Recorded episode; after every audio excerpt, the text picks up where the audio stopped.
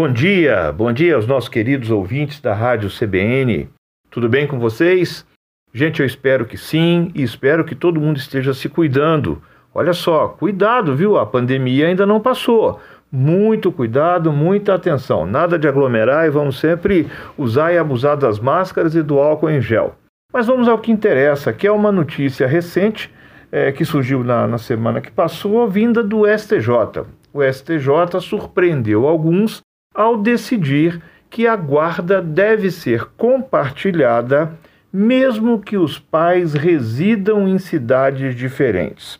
Bom, isso chegou a surpreender alguns, mas nós que já estamos acostumados com as questões de família, temos essa decisão como muito natural e até, de certa forma, esperada. E eu explico por quê é que no nosso ordenamento jurídico, no nosso direito, essa palavra guarda compartilhada, a guarda, não significa necessariamente aquela guarda física, aquele contato direto que você tem com o objeto guardado. Não é a mesma coisa, por exemplo, que guardar dinheiro, que guardar um objeto fisicamente considerado. Não. A conotação que o nosso direito dá à guarda compartilhada está relacionado mais à questão da autoridade parental e do poder familiar. Nós vamos chamar de guarda compartilhada o compartilhamento dessas atribuições parentais e do próprio poder familiar.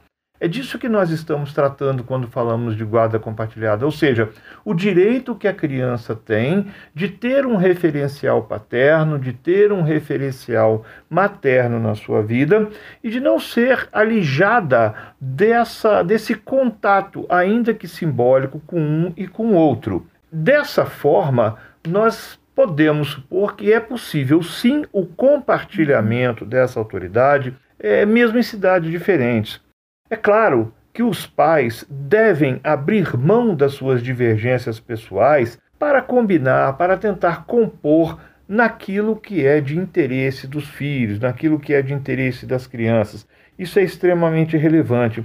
Os pais devem lembrar sempre que o importante na vida deles são os filhos que eles geraram, né? são os filhos que eles criaram, é, independentemente da origem dessa paternidade, se é uma paternidade biológica, se é uma paternidade afetiva, eles têm, os pais têm uma responsabilidade. E para darem conta do exercício dessas atribuições parentais, dessas, desse poder familiar, tem que tentar, evidentemente, se relacionar da, mesma, da melhor forma possível.